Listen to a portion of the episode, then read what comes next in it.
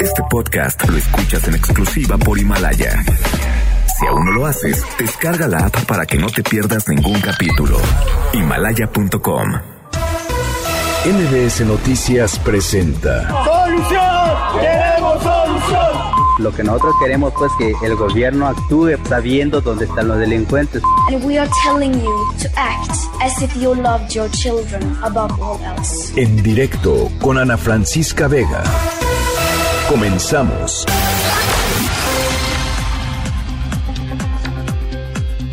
Las 5 de la tarde en punto, ¿cómo están? Me da muchísimo gusto que me acompañen. Estamos aquí en directo a través de MBS Noticias. Yo soy Ana Francisca Vega, andamos arrancando semana, lunes 13 de abril de 2020. Gracias por acompañarnos como siempre, gracias por estar del otro lado de este micrófono. Saludos a toda la gente que nos está escuchando desde Ciudad del Carmen, Campeche, a través de la mejor en el 100.5 de FM de 5 a 7. Gracias, gracias siempre por estar por ahí. También saludo a toda la gente que nos escucha desde Reynosa, Tamaulipas, a través del 1390 de AM por Notigape, a los que nos mandan mensajes, memes, regaños, comentarios, sugerencias a través de redes sociales. También gracias siempre por platicar con nosotros. En Twitter me pueden encontrar como arroba Ana F. Vega, en Facebook Ana Francisca Vega Oficial y por supuesto estamos en todas las plataformas de redes sociales, en las redes de MBS Noticias. Ahí andamos, por supuesto. Aquí en cabina los, los leo en nuestro número de WhatsApp, 5543-77125. Va de nuevo, 5543. 77125, cabina es un decir, por supuesto. Estamos transmitiendo remoto por este llamado de las autoridades de quedarnos en casa. Eh, y yo hago extensivo ese llamado a todos ustedes que nos están escuchando. Es muy importante eh, continuar con este esfuerzo que yo sé que a veces es muy desgastante, a veces es muy desafiante, a veces es muy preocupante pero es importante hacerlo. Así es que eh, de verdad les hago el, el llamado, eh, quédense en casa y nosotros, por supuesto, pues los vamos a acompañar con muchísimo gusto, con toda la información en todos los espacios de MBS Noticias. En directo. Hoy es un día muy raro, me encuentro en la casa, las acciones bajaron y el dólar en alza, las escuelas cerraron y los niños no entienden lo que pasa. Las noticias no paran, cada vez es más duro. Las fronteras cerradas, todos levantan muros. La esperanza se acaba y parece que no existe futuro. ¿Dónde andará mi fe? Parece que también se fue de cuarentena. ¿Dónde andará? Tal vez de vacaciones relajada y serena.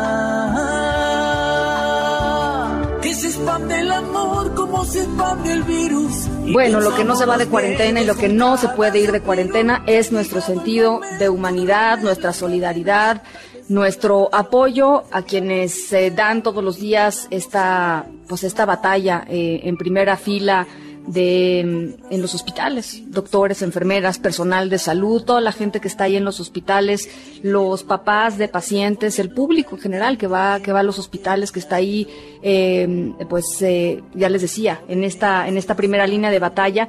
Y fíjense que les platico esto porque la Asociación de Médicos del Hospital Infantil de México, Federico Gómez, hace un llamado de ayuda a todas estas personas, a todos los profesionales de la salud para que ayudemos nosotros a doctores y trabajadores del instituto en el marco de esta emergencia sanitaria para platicar sobre esto, sobre qué necesitan, sobre cuál es la situación. Está con nosotros y yo le agradezco muchísimo el doctor Eduardo Barragán, presidente de la Asociación de Médicos del Hospital Infantil de México, Federico Gómez. Doctor, ¿cómo está? Me da mucho gusto saludarlo.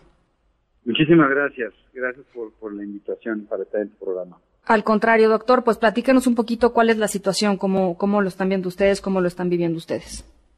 Pues mira, eh, básicamente la Asociación de Médicos del Hospital Infantil de México en los últimos 54 años ha apoyado al instituto, en este caso al Hospital Infantil de México, y en este momento donde somos el único hospital de la Secretaría para Atención de Niños y Adolescentes por la emergencia del COVID Mm. y con el incremento en casos que hemos venido teniendo, pues lo que estamos solicitando es tanto donación en especie como donación en efectivo para poder mejorar los insumos que tenemos, ¿no? Y poder hacer frente eh, de una mejor manera a toda la serie de casos que estamos teniendo, ¿no? eh, evidentemente que pensamos en la asociación que el hecho de cuidar a los médicos, a las enfermeras y a todo el personal que nos ayuda, ¿no? Los de lavandería, los de... Claro, camilleros. Todos esos, ¿no? Exacto. Entonces es importante cuidarnos, tener material eh, adecuado para no infectarnos, algo que ha estado pasando desafortunadamente en algunos hospitales, donde pues ya el personal médico y de enfermería se empieza a infectar y esto va a mermar la calidad y la posibilidad de atención de manera adecuada, ¿no? Entonces, pues estamos buscando, ¿no? Mantenernos con un equipo de protección personal que nos permita cuidarnos y seguir brindando la atención a todos nuestros pequeños, ¿no? Claro. ¿Cuántos, ¿Cuántos niños y adolescentes tienen ustedes ahí infectados por COVID-19, doctor? Bueno, la, eh, afortunadamente solamente hay en este momento un, un chiquito con ya con un diagnóstico positivo por COVID, COVID, muchos sospechosos, ¿no? Sobre todo por pequeños que han estado en contacto con familiares ya diagnosticados con COVID-19 y entonces este pues esto ha hecho que la afluencia de pacientes con manifestaciones de, infecciones de vías aéreas superiores se haya incrementado de manera importante. Afortunadamente aún la tasa de incidencia en, niños y adolescentes sigue siendo baja, lo cual es afortunado, pero sí el número y la demanda de atención médica con infecciones de vías aéreas superiores se ha incrementado de manera muy importante. Entonces, y claro que esto demanda pues mantenernos en un nivel de protección superior, ¿no? Para, para, digo, no irnos a infectar en el caso de que nuestros chiquitos sea positivo. Claro, y además eh, es, es muy importante en todos lados, pero eh, en un lugar como el Federico Gómez, en donde hay también muchos chiquitos inmunodeprimidos, ¿no? Este, que están este, luchando contra el cáncer o contra, o contra otras enfermedades, eh, pues supongo que también para ustedes debe ser un reto eso, ¿no?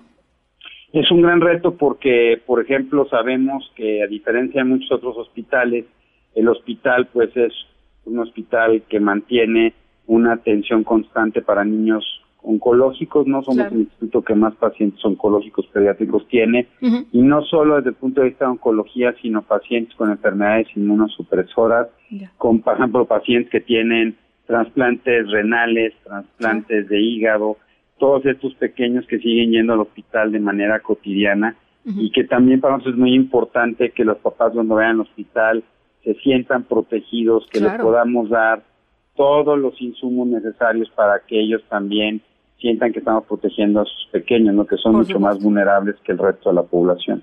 Por supuesto. Oiga, doctor, a ver, entonces, pues, eh, ¿qué, cuál es el llamado? Eh, ahí entiendo que hay una, mm, hay una cuenta en, en un banco, pero también se reciben donativos en especie. ¿Qué necesitan? Tenemos una cuenta en el Banco Banorte, que es el banco del hospital, donde se pueden hacer donativos en efectivo lo que se pueda depositar es bueno. Esto es para mantener sobre todo el nivel para las terapias y para urgencias con todos los devices que necesitamos. O la donación en especie, sobre todo lo que necesitamos son cubrebocas de triple y doble capa, ¿no? O los eh, cubrebocas para uso médico, ¿no? Sobre todo porque pues esos son desechables y cada vez se necesitan más insumos de este tipo. Alcohol gel, eh, guantes no estériles o batas de cirujano desechables, ¿no? También eso se puede entregar en especie, se puede entregar directamente en el hospital o si la gente quiere comprarlo y mandarlo al hospital por vía DHL también son bienvenidos. Y la otra es que eh, de alguna manera pueden estar pendientes a través de nuestras redes sociales, ¿no? Eh, nuestra cuenta en Facebook que es AMGIM CDMX o a través de la página de Facebook de Neurología Pediátrica, donde estamos subiendo de manera constante información, sobre todo no solo para esto que decías tú a la entrada, no muy importante de quédate en casa, ¿no? Síguete cuidando mucho, sino todas las medidas de eh, aislamiento, la sana distancia, el lavado de manos y muchas actividades que estamos proponiendo. Sabemos que la cuarentena está siendo difícil para muchas familias, sobre todo para familias que tienen chiquitos con niños con enfermedades, con problemas de autismo, TDA, pues también estamos dando muchísimas eh, informaciones, juegos y actividades que pueden hacer para regular, para regular esto, ¿no? Entonces, que puedan seguir a través de nuestras redes y todo el apoyo que puedan tener y que cuiden muchísimo a sus hijos, ¿no? Yo sé que es difícil estar ahí y de repente se antoja, ¿no? Como este fin de semana que vimos un incremento en la salida de gente, ¿no? Pero sí es importante que se queden en casa y nos sigamos protegiendo, ¿no? En este momento sobre todo.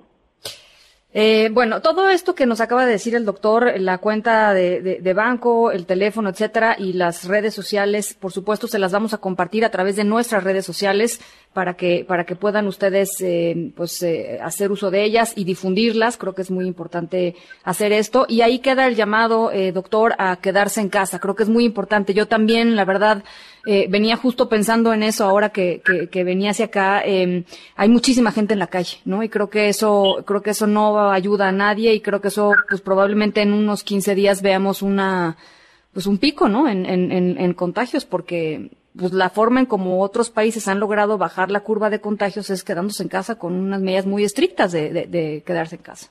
No, eso es definitivo. Ya desde la semana pasada, desde fin de semana, ya vimos un incremento importante, desafortunadamente, en el número de infectados y esto va a seguir al alza, ¿no? Entonces, lo que quiere decir es que hay más personas infectadas en la calle, ¿no? Y que si no tenemos, este, si no logramos quedarnos en casa, pues es muy fácil que uno se pueda contagiar, ¿no? Sí. Entonces, por eso es tan importante que la gente siga manteniéndose en sus casas, que de veras nos crean, este, para la gente que estamos en el día a día y en el hospital, y que yo, como les digo a muchos de mis papás, ¿no?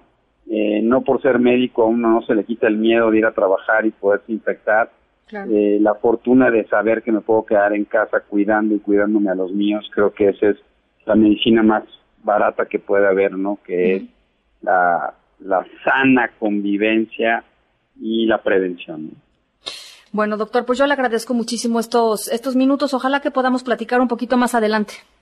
Yo le agradezco muchísimo por hacer difusión, es súper importante y que todos estemos unidos para sacar a México rápidamente de este problema. Muchas gracias, eh, Eduardo Barragán, el presidente de la presidente de la Asociación de Médicos del Hospital Infantil de México, Federico Gómez. Ahí está con este llamado a quedarse en casa y por supuesto en redes sociales van a encontrar pues eh, todos estos llamados de, eh, de donativos de, la, de la forma en que ustedes puedan aportar. Ya escucharon ustedes al doctor, todo cuenta, todo suma a otras cosas. Noticias en directo.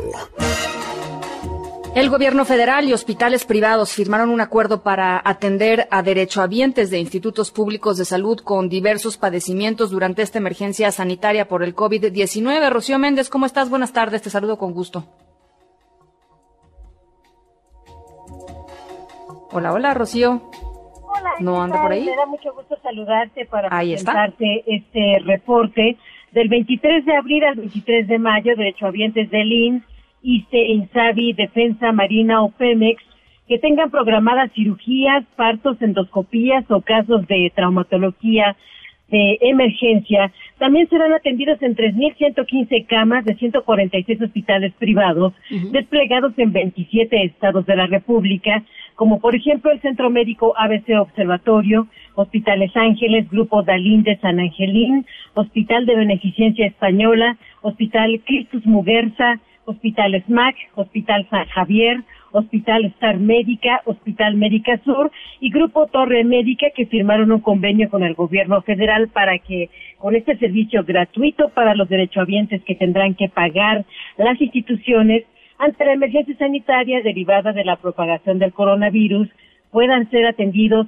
todos los casos de esta enfermedad en instituciones públicas. Vamos a escuchar al presidente de la República, Andrés Manuel López Obrador. Adelante. Se trata en general de destinar la mitad de su capacidad instalada para atender enfermos de el seguro del ISTE y también a enfermos sin seguridad social. Esta mitad de camas representan cerca de 3.200 unidades con equipo y nos van a permitir que quienes necesitan el servicio en el seguro, en el ISTE, inclusive en las Fuerzas Armadas, en vez de ir al ISTE, al seguro, a las Fuerzas Armadas, puedan ir a estos hospitales privados y que todas las camas del sector público de salud los concentremos a la atención de enfermos de coronavirus.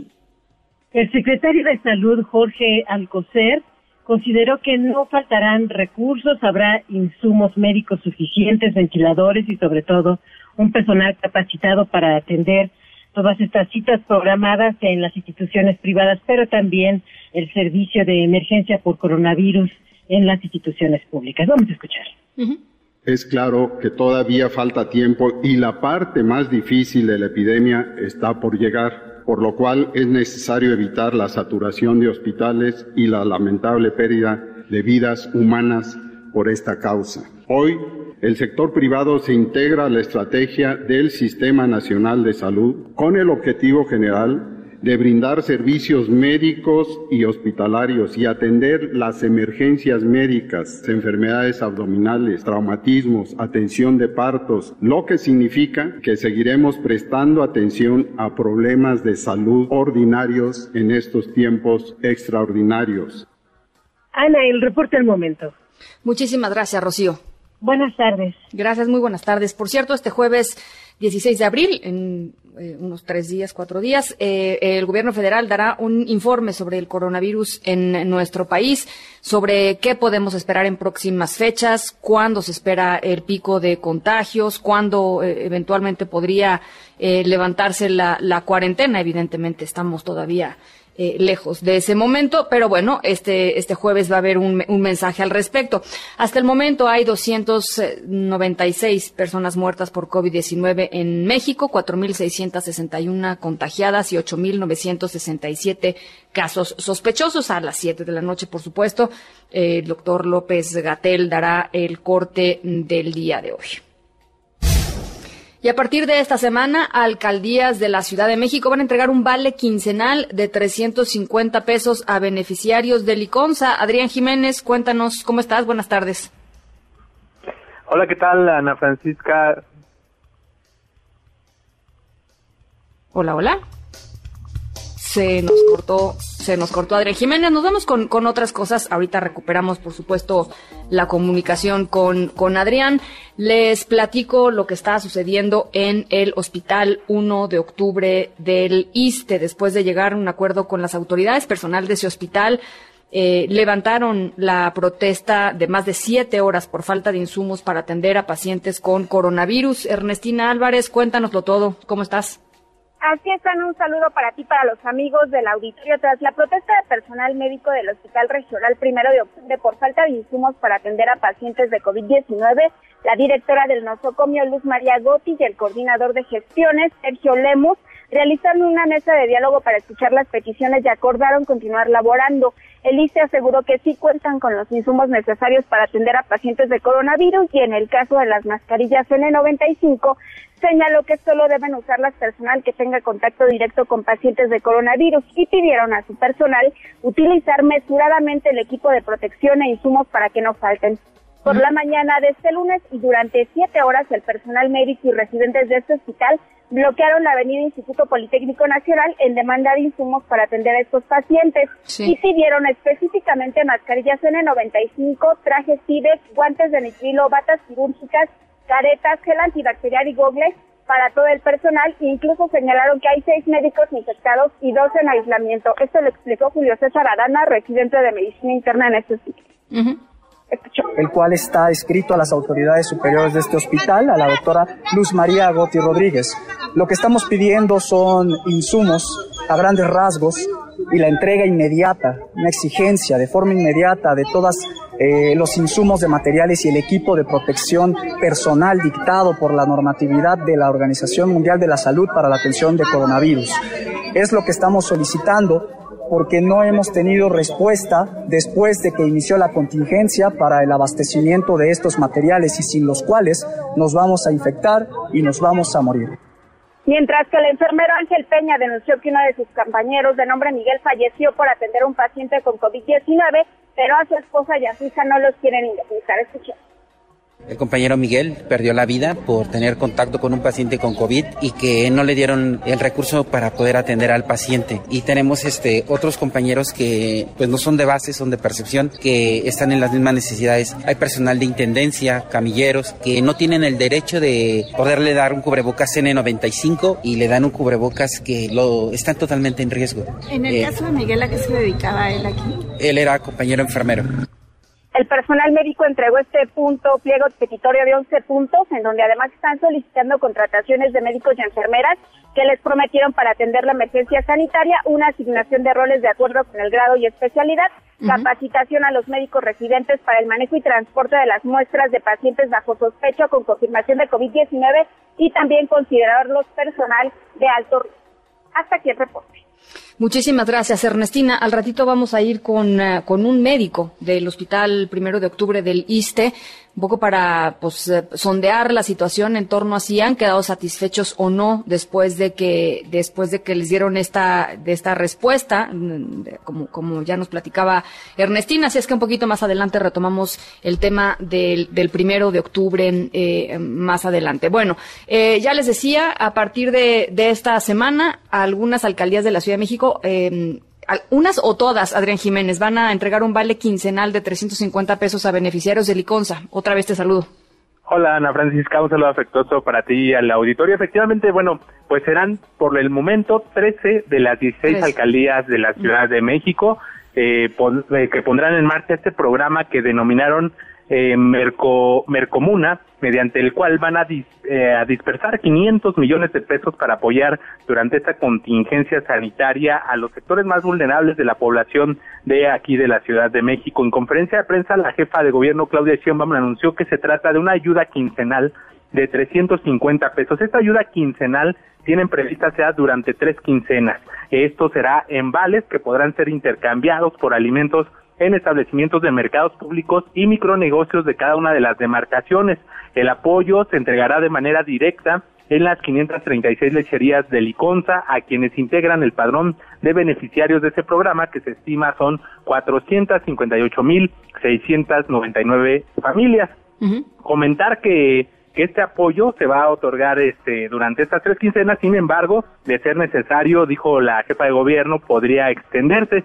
Sheinbaum Pardo confió en que esta misma semana los alcaldes del PAN en Benito Juárez, del PRD en Venustiano Carranza y del PRI en Coajimalpa se sumen a este programa que se suma precisamente a la entrega de 50 mil créditos a microempresas del gobierno de la ciudad y a este adelanto de mi beca para empezar y de uniformes y útiles escolares que hizo el gobierno capitalino. Cabe señalar que el ICONSA atiende a distintos grupos vulnerables de la población como niños de 6 meses a 15 años, personas de 60 años y más, mujeres embarazadas, mujeres en periodo de lactancia y también personas que tienen enfermedades crónicas. Por otra parte, comentarte, Ana Francisca Auditorio, que empresarios del sector hotelero de la capital del país ofrecieron al gobierno de la ciudad alojamiento para médicos y enfermeras que trabajan en la atención de COVID-19 esto con la finalidad de resguardar su integridad física de quienes vivan lejos de sus centros de trabajo o quieran evitar también un riesgo para sus familias debido a su labor. La mandataria capitalina adelantó que también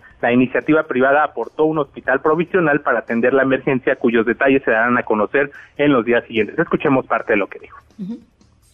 Hoteles se está pensando, hay un, grupo de hoteleros que se ha acercado a nosotros para que puedan eh, sobre todo pasar la noche o durante el periodo médicos y trabajadores de la salud, de tal manera que a lo mejor no tengan que regresar a su casa, sino que puedan tener estos espacios adecuados. Estamos ya trabajándolo con ellos y también tenemos un eh, hospital provisional aportado por privados que también ya en algunos días se va a informar.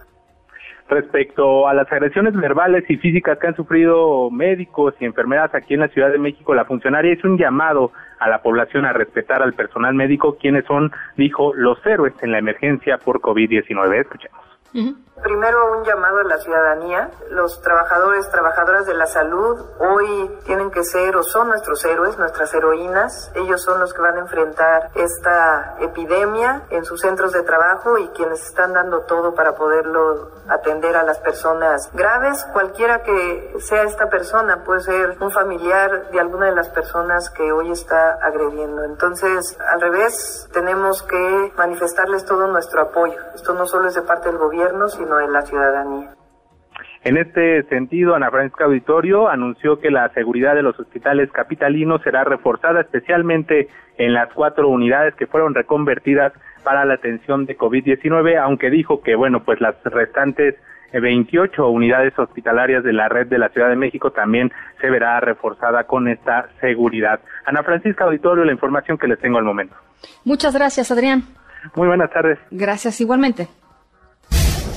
Un juez federal ordenó a autoridades sanitarias dar equipo médico para atender a pacientes con coronavirus a una doctora, fue en el Estado de México, eh, o dejarla que se quede en casa para proteger su salud y la de su hijo. La doctora argumentó que el gobierno federal no ha establecido las medidas de protección necesarias para las trabajadoras de la salud, que son madres de niños menores de seis años. Y bueno, seguramente vieron ustedes estas fotografías del mercado de la viga y de la nueva viga eh, viernes, jueves y viernes santo pasados llenos de gente, mm, no, no, no eh, respetando la, la, sana distancia, muchos, muchísimos sin tapabocas, como si nada estuviera pasando básicamente. Bueno, eh, pues no nada más ahí se han registrado eh, aglomeraciones importantes desde antes de las 7 de la mañana de hoy, aspirantes a trabajar en el Instituto Mexicano del Seguro Social, eh, hicieron largas, largas filas en la sede de la sección 33 del Sindicato de Trabajadores del Instituto para entregar sus documentaciones. Eh, pues uno ve las fotografías y bueno, también se da cuenta que no, no, no, no hay eh, respeto alguno por la sana distancia. y como ya les decía, como platicaba hace ratito con el doctor del Federico Gómez, la verdad es que la gente hoy, en la Ciudad de México por lo menos, pues mucha, mucha gente eh, en las calles. Platíquenme en Ciudad del Carmen cómo está la cosa, en Saltillo cómo está la cosa, en donde sea que nos están eh, eh, escuchando, platíquenme a través de nuestro número de WhatsApp 5543 77125. Va otra vez 55 43 77 1025. Tengo la impresión de que se ha relajado un poco este llamado de eh, eh, más bien el caso que, le, que, le, está haciendo la población al llamado eh, importante, urgente de las autoridades de quedarse en casa. Bueno, en otras, en otras, en otras latitudes, el gobernador de Baja California, Jaime Bonilla, aseguró que los médicos del Instituto Mexicano del Seguro Social están cayendo como moscas, así lo dijo. Aseguró que no se les ha dado la protección adecuada para tratar esta crisis, esta contingencia sanitaria. Vamos a escucharlo. Y obviamente a mí lo que me preocupaba más y me sigue preocupando ahora más que nunca es que los mismos médicos que tiene el Hospital General los tiene el Seguro Social y ahora estamos viendo que están cayendo como moscas porque no se le dio la protección a los médicos. De nada servía que se los diéramos en el Hospital General si no se los daban en el Seguro Social.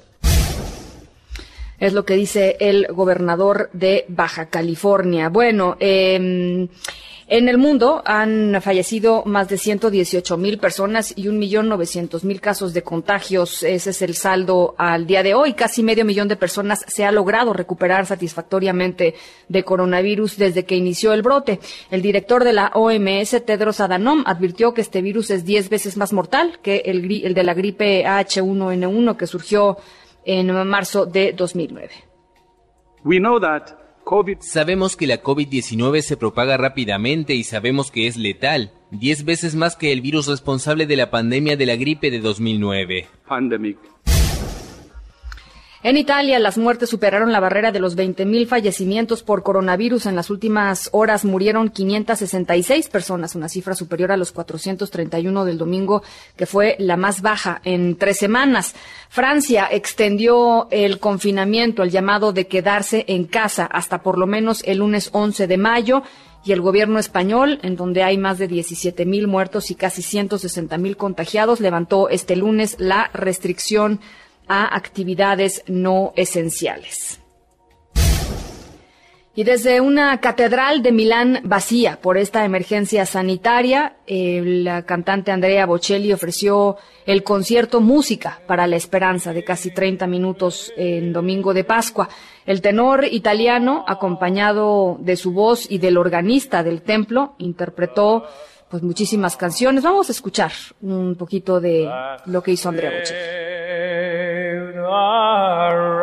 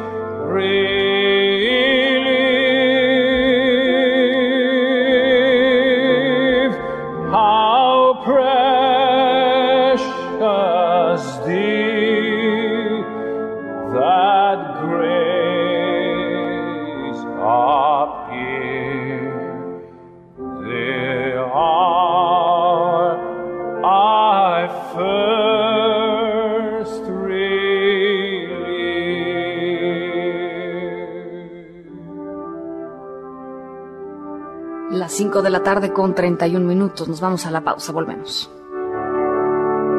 Yeah, when this flesh and heart shall fail. En un momento continuamos en directo con Ana Francisca Vega. En MBS Noticias, nuestra plataforma digital te espera. Nuestro sitio te acerca a la información de último momento. Tenemos lo más relevante de los acontecimientos nacionales e internacionales. En mbsnoticias.com puedes seguir nuestra transmisión de radio en vivo. Recuerda que en MBS Noticias tenemos información para todos. Continúas escuchando en directo con Ana Francisca Vega por MBS Noticias. 5 de la tarde con 32 minutos. Seguimos aquí en directo a través de MBS Noticias y en la línea telefónica está Isaac Oxenhout, coordinador nacional de socorros de la Cruz Roja Mexicana, para platicar, Isaac, sobre pues el protocolo que tienen implementado en estos tiempos de coronavirus. ¿Cómo estás? Me da mucho gusto saludarte. Ana Francisca, muy buenas tardes. A tus órdenes. Mira, Pues, nosotros hace aproximadamente más de un mes hicimos un plan nacional de biocontingencia para enfermedades respiratorias COVID-19. ¿En qué consistió este plan? Eh, fueron llamados los 32 coordinadores de socorros a nivel nacional para presentar el plan a nivel nacional, la fase de preparación, la fase de la alerta, la respuesta y la recuperación. Hasta este momento a nivel nacional ya hemos capacitado a más de 17 mil voluntarios de la Cruz Roja Mexicana. ¿En, en qué ¿Qué consiste este, eh, en- en qué.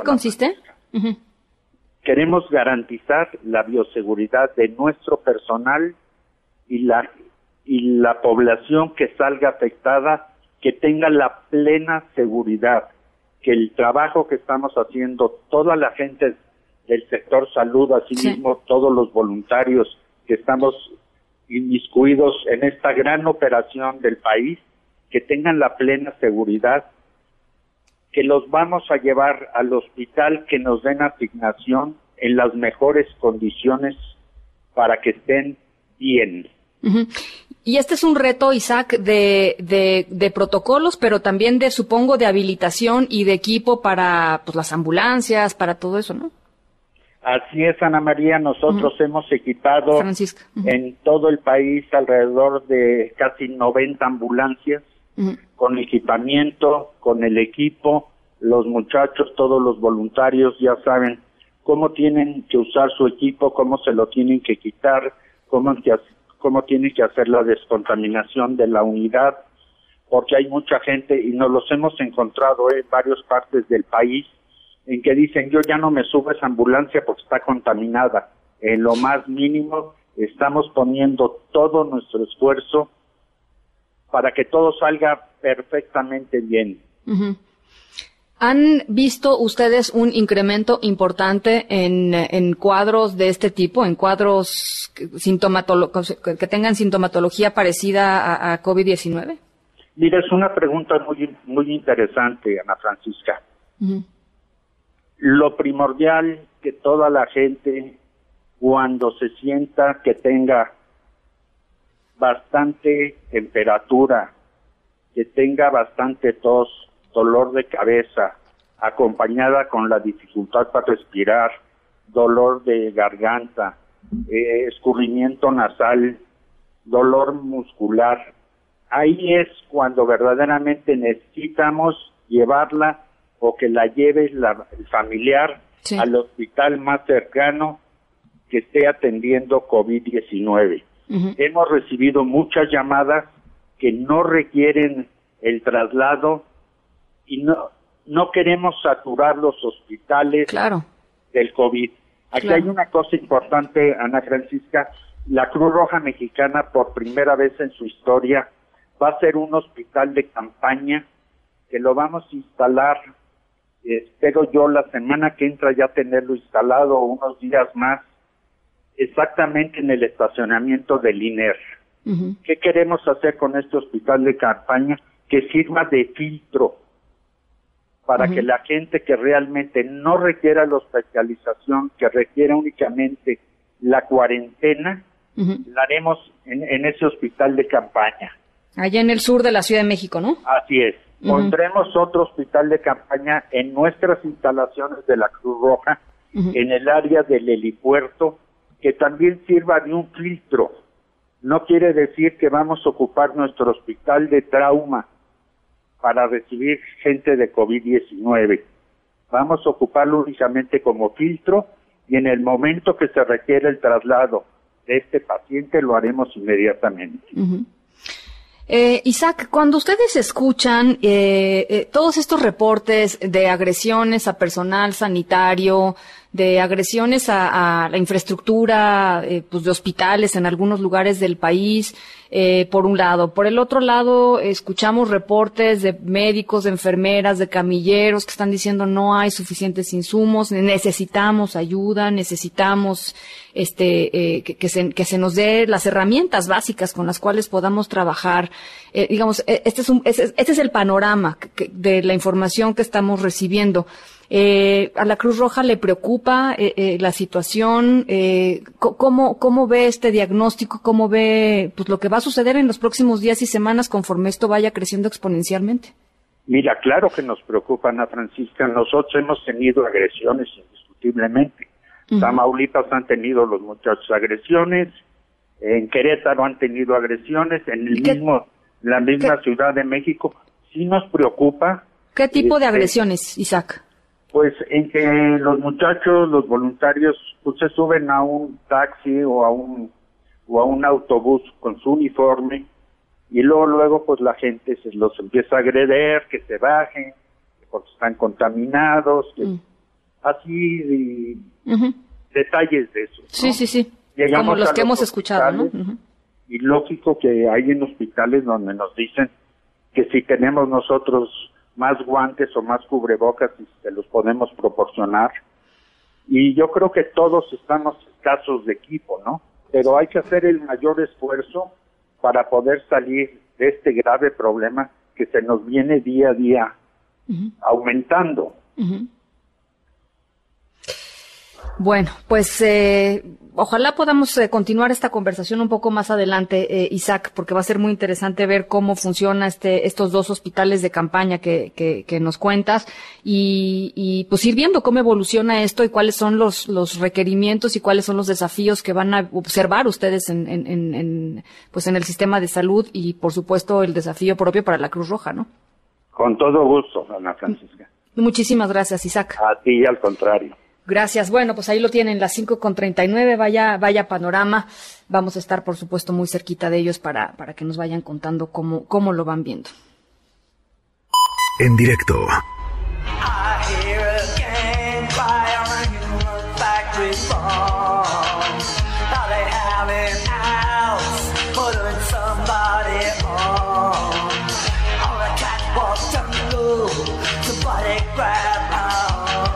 Bueno, esta historia sonora de hoy este, está maravillosa porque rompe con todo, con una buena parte de los estereotipos en, en varios niveles. Eh, sucedió en Inglaterra, por eso estamos escuchando This is England de The Clash. Eh, una joven eh, hizo algo pues muy importante para ella, em, pero por una motivación aún mayor en estos tiempos de coronavirus, hizo algo todavía más grande, más importante.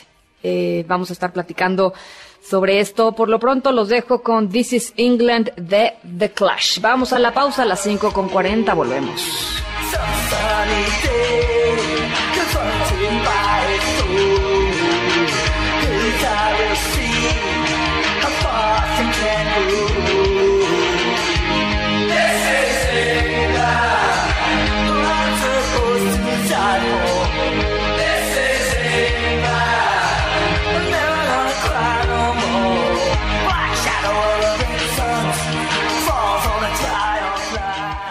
En un momento continuamos en directo con Ana Francisca Vega.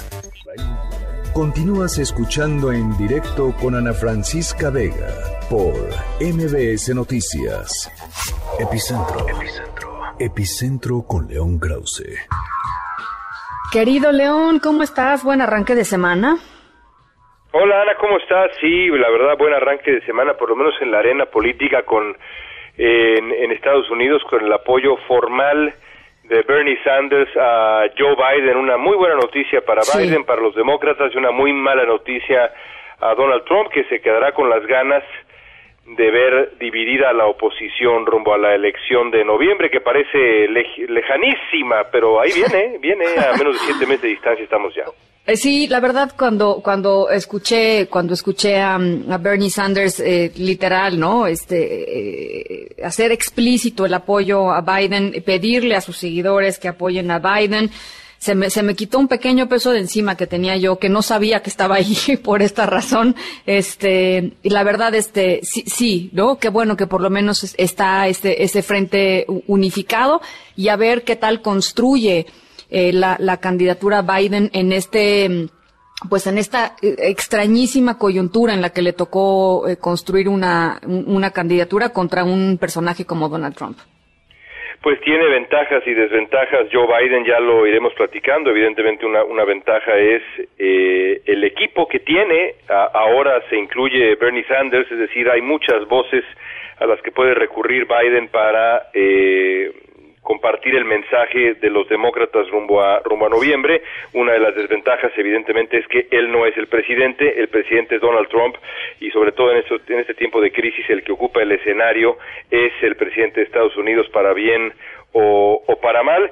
Será una, una contienda eh, complicada, sin duda alguna, hasta el último instante, pero para los demócratas era fundamental, yo diría incluso indispensable. Que el partido llegara unido y que se uniera lo antes posible. Ambas cosas aparentemente van a ocurrir.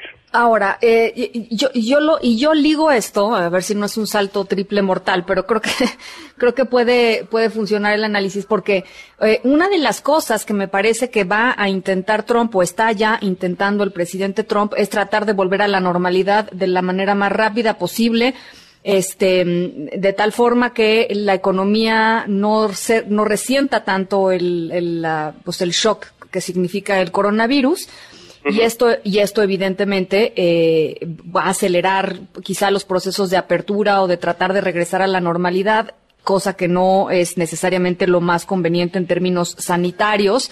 Y ahí sí es cuando, digamos, yo creo que esta presión de Trump de hacerlo tiene que ver también con, con el aspecto político, que es él necesita o él quiere, ¿no? Este ganar en noviembre. Estoy completamente de acuerdo contigo. El problema para Trump, bueno, hay muchos, pero el problema para Trump es que la economía no, no se reactiva con un switch. No hay un switch en la Casa Blanca en donde, ah, caray, ya, a ver, bájate por allá al, al, cuartito que está a la derecha y levante el switch como si fuera eh, así de sencillo. No lo es. Eh, los retos que presenta la, la pandemia son, son enormes y esto solamente podrá hacerse de manera eh, escalonada.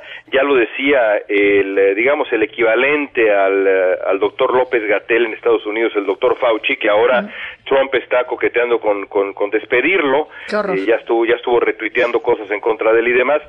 Y esa frase no se me olvida, el, el tiempo para levantar, el, el digamos, para levantar esta, esta cuarentena lo determina el virus, no lo determinas tú, lo determina uh -huh. el virus. Y así uh -huh. están las cosas en Estados Unidos y así deberían estar en el resto del mundo. Oye, me pareció muy interesante y se las vamos a poner en, en redes sociales la columna que publicaste en el Universal, que justamente tiene que ver con esta, con esta pregunta de cómo ¿Cómo, ¿Cómo vamos a volver a la normalidad? ¿Cómo vamos a regresar a nuestra cotidianidad? Este, ¿Por qué no nos platicas un poquito? ¿Cuál es tu Bueno, es que, es decir, el, el, los expertos, y esto parece raro porque, insisto, en, en otra parte del mundo, incluido México, pues bueno, parece que en efecto hay un switch y bueno, ya todo, todo el mundo vuelve a la normalidad y a otra cosa. Pero eh, lo cierto es que los expertos calculan algo completamente distinto, es decir, si se va a controlar el, uh, el, el, contagio a futuro, Ana, bueno, hay, hay escenarios que no son alarmistas, eh, que son de verdad muy notables, como por ejemplo el surgimiento de un estado de vigilancia, el utilizar eh, eh, la tecnología para que el Estado o algún ente que todavía no sabemos eh, que, que, va a surgir, digamos, que sea más independiente, porque por supuesto los, los, la preocupación sobre la privacidad es fundamental en este tema, pueda determinar en qué lugar estuvo y con quién estuvo una persona contagiada para luego proceder a cuarentenas muy específicas y evitar pues uh -huh. la, el, el, la, la, parálisis de ciudades enteras y demás que tanto daño hace a la economía. Otro uh -huh. escenario es la posibilidad de que haya la, la, la obligación de pues someterse a pruebas cotidianas cada 15 días toda la población para ver quién está contagiado y de nuevo eh, eh, hacer eh, eh, cuarentenas muy específicas. Estos escenarios que describíamos pues eh, son el trayecto de vuelta a la normalidad, por eso es que los presidentes que dicen, sí, bueno, ya ahora en mayo vamos a regresar, pues sería muy bonito el 10 de mayo como pasa en México, o Donald Trump diciendo, ya en mayo va a empezar todo de nuevo, va a haber deportes otra vez ya ahora en verano, todo va a estar como si nada, es una fantasía, uh -huh. o por lo menos eso dicen los expertos, eh, yo prefiero hacerle caso a los expertos antes que a los políticos. Totalmente, sí, me parece que es una, es una irresponsabilidad mayúscula. Ahora, basta con ver lo que está pasando en Europa y cómo están los tiempos en Europa y el tiempo que llevan ellos, ¿no? Eh, adelante en esta pandemia para más o menos calcular. Eh, y eso con, con muchos, sin ser epidemióloga, por supuesto, pero para ver más o menos, digamos, cómo, cómo lo han tratado eh, gobiernos eh, básicamente preocupados por la salud de sus ciudadanos antes que por otras consideraciones. ¿no? Sí, por supuesto, y, y, y, bueno, luego hay que pensar en cómo va a cambiar la vida de, de, distintas industrias. O sea, en Estados Unidos los restaurantes durante un largo tiempo no van a hacer lo mismo. Eh, los restaurantes eh, eh, necesitan de volumen, ¿cierto? Necesita que todas las mesas estén llenas y que una vez que termina un turno venga el otro turno y se llenen todas las mesas. Bueno, ahora un espacio de, yo que sé, 60 metros cuadrados, en donde antes cabían, insisto, yo que sé, 25 mesas, pues ahora van a poder ponerse la mitad porque habrá que sí. mantener distancia. Eso va evidentemente a afectar los ingresos de los restaurantes y como los restaurantes podemos irnos industria por industria, el sí. cine, eh, el, el, el, a lo mejor ya no va a haber asientos en medio en las en los aviones, eso no suena tan mal, eh, los estadios de fútbol, de deportes, Ana, eh, ¿qué, sí. ¿qué, ¿cuáles van a ser las medidas? ¿Cuándo volveremos a ver un estadio de fútbol lleno a reventar, no 120 mil personas en el Estadio Azteca no eh, o, Ahora, o, o en un estadio en Estados Unidos? Si la lógica prevalece, de acuerdo con los expertos, pasarán meses y meses y meses. Esa es la realidad que explico en ese texto que, Fíjate que- tan amablemente mencionas. Plata- platicaba, platicaba con, con un amigo eh, que es eh, director de teatro, que tiene un, complejo pequeño, un complejo cultural chiquito, en donde hay de dos o tres salas de teatro, eh, muy bonito, p- ponen, ponen cosas eh, eh, eh, muy, eh, pues muy especiales, muy curadas. Y él me, él me decía que, eh, pues que para, que para ellos iba a ser el acabose, porque por ejemplo en Broadway estaban pensando empezar cuando esto, cuando esto pase un poco y cuando se puedan reabrir todas estas cosas, eh, vender la mitad de los boletos, ¿no? Que ya no sean los teatros llenos, ya no podrían estar los teatros llenos, sino que se vendiera un boleto sí y un boleto no, y hu- hubiera, digamos, la sana distancia entre las personas a- a- para asistir al teatro. Y él me decía, pues es que en México simplemente quebramos. Porque si de por sí la gente no va al teatro, si de por sí el, teatro está a la mitad de lleno normalmente, pues con esto no, simple, simple y sencillamente no quebramos. Y entonces, eh, pues sí, ¿no? León, eh, esta normalidad a la que muchos aspiramos, pues hay que, hay que ser muy realistas. No va a ser una normalidad, este, para muchísimas personas, para millones de personas en México y en el mundo. Simple y sencillamente las cosas no van a volver a ser iguales. Si, si, se, si se impone el- el- la- las reglas que los expertos eh, ya, ya están considerando, Ana, en efecto, la, la, la normalidad no será la que era hace, hace algunos meses. Y el problema es que eh, si, si tu amigo vende todos los boletos y ese teatro se llena o los restaurantes siguen poniendo mesas a 20 centímetros de distancia y que se puede escuchar la Bueno, conversación del de junto, pero viviremos con una cantidad de los estornudos, pues permanentes. sencillamente eh, el contagio va a regresar y la epidemia nunca va a terminarse. Exacto. Terrible. Sí, de claro. Bueno, Y de doloroso. pues sí. Este, bueno. Pero pues, Sanders apoyó a Biden, Ana. Pero Sanders apoyó a Biden, exactamente. Bueno, te mando un abrazo, León. Otro para ti. Gracias. Las cinco, las cinco con cincuenta y dos, nos vamos, nos vamos a la pausa.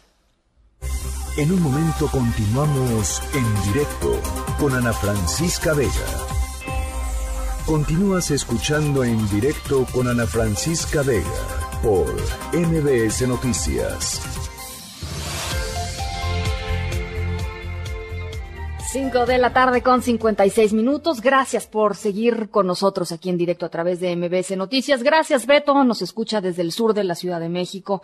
Te mando un saludo. José Luis Sánchez nos dice, Ana Francisca, es triste saber la tibieza de AMLO. Trump le cobrará no solo el muro, sino más el proceso del petróleo. Es un tibio en seguridad y los problemas económicos no aceptan tre- treguas. Al fin y al cabo nos condujo ya a dos años de gobierno de una raquítica economía. La cuarta deformación, dice José Luis Sánchez, va a seguir todavía por cuatro años. Gracias por escucharnos. Tributo, muchísimas gracias por escucharnos. Lo mismo a Netman, gracias por escucharnos. Horacio nos dice saludos, Ana Francisca, un gusto escuchar eh, al mejor programa eh, desde la capital de Zacatecas, que se encuentra vacía. Me parece muy bien, Horacio, qué bueno. Guárdense en casa, quédense en casa en la medida de lo posible. Si salen, háganlo con tapabocas y siempre guardando la sana distancia, por favor. Mari nos dice, buenas tardes, Ana. Acá en Gómez Palacio, Durango, la presidenta municipal Marina Vitela de Morena, no le importa su municipio. Hay gente en el centro sin cubrebocas. Y en las colonias, las familias hacen sus reuniones sin importarles el contagio, a pesar de ser Gómez Palacio, el municipio con más casos de COVID-19 en el estado de Durango. Bueno, pues ahí está, ahí está el, el llamado. eh, hasta Gómez Palacio, por favor, eh, guárdense en casa. No es momento de fiestas, no es- van a haber momentos de fiestas más adelante si hacemos lo que tenemos que hacer hoy. Eh, muchísimas gracias, Mari. Tere nos dice aquí en Torreón, el señor presidente municipal atendiendo las necesidades del municipio, sanitizando los lugares públicos y otorgando ayuda de despensas a los más desprotegidos, las tiendas de autoservicio con los protocolos necesarios, bien por el señor Cermeño. Ahí está. Muchísimas gracias, Tere. Saludos, saludos allá. Te, te mando, te mando un abrazo. Bueno, eh, hasta Torreón, por supuesto. Bueno, nos vamos, nos vamos a otras cosas. Representantes de medios de comunicación eh, realizaron una protesta en, sobre la costera Miguel Alemán. Eh, exigieron justicia por el asesinato de un periodista, Víctor Fernando, conocido como el Apontito. Eduardo Guzmán, te saludo con muchísimo gusto hasta Acapulco. Guerrero, ¿cómo estás? Platícanos. Bien, Ana Francisca, buenas tardes. En efecto, representantes de diversos medios de comunicación realizaron una protesta esta mañana, esta de forma pacífica, en la avenida costera Miguel Alemán, a la altura de la glorieta de la Diana Cazadora para exigir justicia por el asesinato del periodista Víctor Fernando N., conocido dentro del gremio como Apontito, quien fuera privado de su libertad desde el pasado primero de abril de este año. Lamentablemente, pues su cabeza fue hallada en un canal pluvial en Ciudad Renacimiento, en esta popular colonia del puerto, el pasado miércoles. Sin embargo, la Fiscalía General del Estado lo dio a conocer a la opinión pública hasta el sábado 11 de abril. Durante su recorrido, los comunicadores gritaron consignas y piden a las autoridades correspondientes no criminalizar la muerte de su compañero. Escuchemos parte de estos reclamos. Adelante.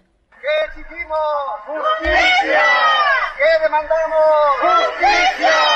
¡Que lo oiga la Fiscalía! ¡Justicia! ¡Justicia! ¡Justicia! El periodista de 53 años, Víctor Fernando Apontito, pues tenía 53 años, era editor de la agencia Punto por Punto Noticias de forma digital y durante muchos años pues se desempeñó como reportero de distintos medios locales y estatales, incluso llegó, llegó a tener participaciones a nivel nacional. Así que el reporte es de Acapulco, Ana Francisca. Buenas tardes. ¿Y qué dice la fiscalía, Eduardo? Eh, Pues la fiscalía este, únicamente ha dado a conocer eh, el hecho tres días después del macabro hallazgo de los restos del comunicador, eh, pero extraoficialmente eh, fuentes cercanas a, a otros compañeros, pues parece Sí. que, que en la, la versión que pretenden dar las autoridades es de que está ligado a, a algún tema de violencia, a algún grupo criminal, ¿no? Ujú. Darle el giro por esta, por esto el motivo de su muerte y pues bueno, se está tratando de evitar por parte de los diferentes representantes de los medios de comunicación que no se llegue a esta condición, pues para no para no este dañar la imagen de la víctima. Bueno, además se lavan las manos, ¿no? Este ese, ese es el clásico, pues andaba en malos pasos y pues ya ni quien investigue, ni quien detenga a los culpables, ni quien nada, ¿no? En estas épocas fallecer en estas condiciones pareciera que a todos nos van a culpar de pertenecer a algún Sí. o tener algún nexo con el crimen organizado. Lamentablemente Sí. así ocurre. Bueno, pues nosotros seguimos poniéndole el ojo a este a este caso. Eh, gracias, Eduardo, por por el reporte. Estamos pendientes, Ana Francisca. Buenas tardes. Muchas gracias. Buenas tardes, Eduardo Guzmán. Hasta Acapulco, Guerrero. En directo.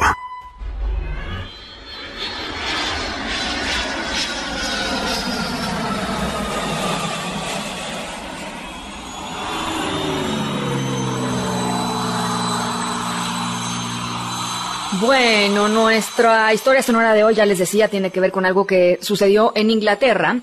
Y estamos escuchando un ah, sonidos de avión porque nuestra protagonista de la historia sonora de hoy se llama Basa Mukerje. Es una, es una chica. Eh, hace, hace unos meses ganó algo. Se hizo, pues, la verdad, muy famosa. Y, y como, pues, parte de su trabajo, eh, al ganarse esto que, que ganó, eh, le toca viajar por muchos lugares del mundo. Por eso escuchábamos eh, el sonido de, de un avión. Eh, le toca viajar por muchos lugares del mundo, da pláticas, da conferencias, este, saluda a mucha gente, etcétera, etcétera, etcétera. Todo eso iba, pues, normal, ¿no? Es parte de su trabajo, hasta que algo llamó su atención y la hizo parar en seco. Eh, al ratito les platico de qué se trata. Por lo pronto, nos vamos a la pausa. Son las seis con dos. Regresamos con el resumen.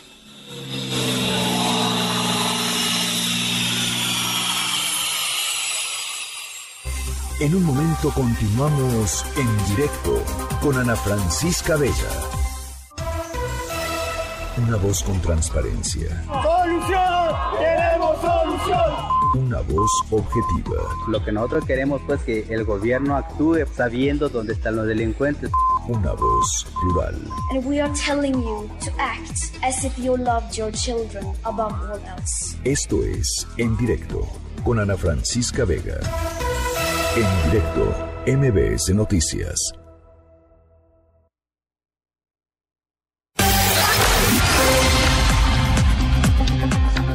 Son las seis de la tarde con seis minutos. Gracias por seguir con nosotros aquí en directo a través de MBS Noticias, contigo en casa. Yo soy Ana Francisca Vega. Hoy es lunes 13 de abril del 2020. Le, mm, les pido por favor, guárdense en casa, guárdense en casa. Vi mucha gente pues en las calles por todos lados. Reportes de algunos lugares nos han dicho que pues sí, hay mucha más concurrencia en, en las calles y el llamado por supuesto es a que se informen, a que no difundan noticias falsas, a que se queden en casa y eh, pues adelante, adelante con, con pues literalmente con lo que se pueda de sus vidas, pero desde, desde casa. Eh, WhatsApp, aquí en cabina, para que me platiquen, digo, ya sé, hay, hay muchos desafíos en este llamado a quedarse en casa, pero ojalá me puedan platicar cómo lo han llevado ustedes, cómo lo han llevado sus familiares, 55 43 77 1025, va otra vez, 55 43 77 1025, saludo muchísimo con muchísimo gusto a toda la gente que nos está escuchando desde Torreón, Coahuila, a través de Q en el 91.1 y desde Zacatecas a través de Sonido Estrella en el 89.9. Hay muchísima información todavía, así es que nos vamos con el resumen. Noticias en directo. La Confederación Patronal de la República Mexicana advierte riesgos a las finanzas del país ante la amenaza de gobernadores de Jalisco, Coahuila, Tamaulipas y Nuevo León de abandonar el pacto fiscal para usar los recursos para atender a la pandemia en sus estados. Citlali Sáenz, ¿cómo estás? Muy buenas tardes, platícanos. Oh, hola, Ana Francisca, buenas tardes aquí, buenas tardes también a nuestros amigos del auditorio. Pues sí, la Coparmex que encabeza Gustavo de Hoyos pidió nuevamente al gobierno federal realizar una convención nacional hacendaria, esto con el objetivo de revisar y pues sobre todo actualizar el, pacto, el pacto fiscal que se hizo en 1978 porque considera la Coparmex que sería catastrófico para las finanzas de nuestro país la salida de Jalisco, Coahuila, Tamaulipas y Nuevo León de este pacto fiscal indicó que la coordinación fiscal fortalece el federalismo y además promueve el crecimiento de la economía mexicana, sobre todo pues ante esta contingencia, consideró el organismo que es el organismo patronal del país que ante la atención generada por el impulso centralista del presidente López Obrador en este año ante la atención de esta contingencia sin precedentes y pues los gobernadores que están demandando más recursos, más presupuesto para poder operar y atender a sus respectivas poblaciones, pues es tiempo de que se lleve a cabo esta Convención Nacional Hacendaria. Indicó que México requiere de una mejor y renovada versión del federalismo mexicano a partir de la adecuada división de competencias, la transferencia de facultades y también la asignación eficiente de los recursos. Y por supuesto lo que están señalando es que es preferible que la federación, la federación negocie con los gobiernos estatales a que estos se salgan del pacto preferible, que se llegue a algún acuerdo entre el presidente López Obrador y los gobernadores con respecto al destino de los impuestos que se generan en estas entidades y que no se están asignando como ellos quieren en este momento para atender la contingencia. Ana Francisca es mi reportera auditorio. Te agradezco mucho, Citlali. Buenas tardes. Muchas gracias, muy buenas tardes. Bueno, en Coahuila, el gobernador Miguel Ángel Riquelme afirma que no se ha logrado contener el foco de infección de COVID-19 en el Hospital 7 de Monclova. Camelia Muñoz, ¿cómo estás? Buenas tardes. Hola Ana Francisca, muy buenas tardes para ti, para el auditorio. Pues te comento, efectivamente, eh, hoy por la mañana el gobernador Miguel Ángel Riquelme Solís dio a conocer que la situación pues sigue siendo grave en este Hospital General número 7 del Instituto Mexicano del Seguro Social donde surgió el foco de infección de COVID-19 y que ha afectado a más de 60 personas de la plantilla médica y eh, esta situación, bueno, pues está ahora perjudicando ya a la población en toda el área metropolitana de la región centro del estado de Coahuila. En esta zona hasta el mediodía se tenían registrados 117 casos de COVID-19, 104 solo en Monclova de estos 117, de un total de los 191 confirmados en todo el estado.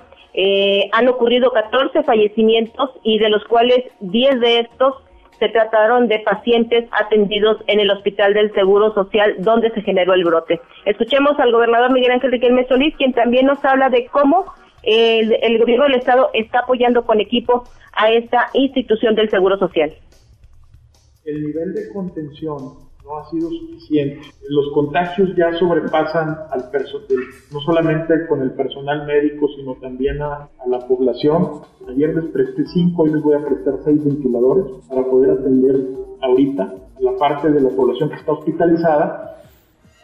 Y bueno, eh, justamente Ana Francisca, hace un momento acaba de terminar una reunión del subcomité de salud en esta zona centro del estado, en este municipio del, de Monclova, y donde, bueno, pues se acordó que a fin de evitar que continúe expandiéndose el brote de contagios en esta área metropolitana de Monclova, se acordó establecer sanciones que van desde el apercibimiento, multas, arrestos y el uso de la fuerza pública para obligar a la gente a permanecer en casa. Es lo que informó el presidente municipal Alfredo Paredes al concluir esta reunión. Y es que eh, los datos más recientes es que eh, justamente el problema se está agravando y en estos momentos hay 26 personas hospitalizadas muy delicadas en este hospital número 7 del Seguro Social. Es la información que tenemos en la Francisca. Y sabes que, este, Camelia, una de nuestras radioescuchas nos escribió hace ratito diciéndonos, pues aquí en Monclova la verdad es que la gente no para.